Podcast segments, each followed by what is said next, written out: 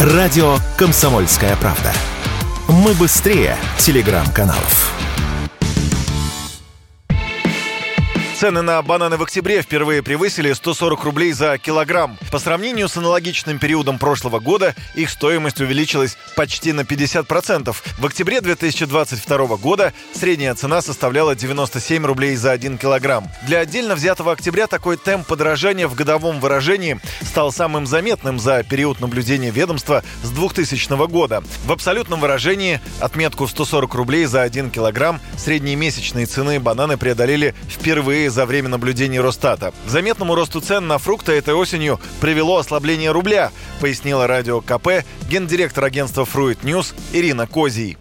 Рост цен связан с общим ростом цен практически на все фрукты. Дело в том, что как бананы, так и цитрусовые, так и ощутимая доля яблок, винограда, груш и прочих видов фруктов в нашу страну импортируются. Те фрукты, которые не импортируются, очень сильно зависят от импорта всего, что необходимо для их выращивания. Соответственно, у нас произошло две волны подорожания. В первую очередь, эта волна, связанная с усложнением логистики поставок. Началась она сразу же после февраля 2022 года. И там повышение цен составляло примерно 20-25%. Сейчас курс рубля очень существенно упал по отношению к мировым валютам, в которых, собственно, и закупаются все эти фрукты. И цены выросли.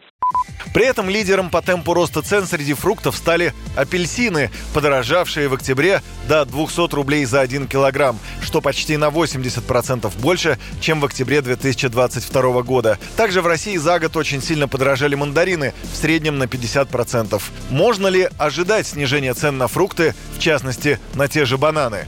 По словам Марины Козей, зимой они традиционно дорожают. Небольшое снижение цен, возможно, будет весной будущего года.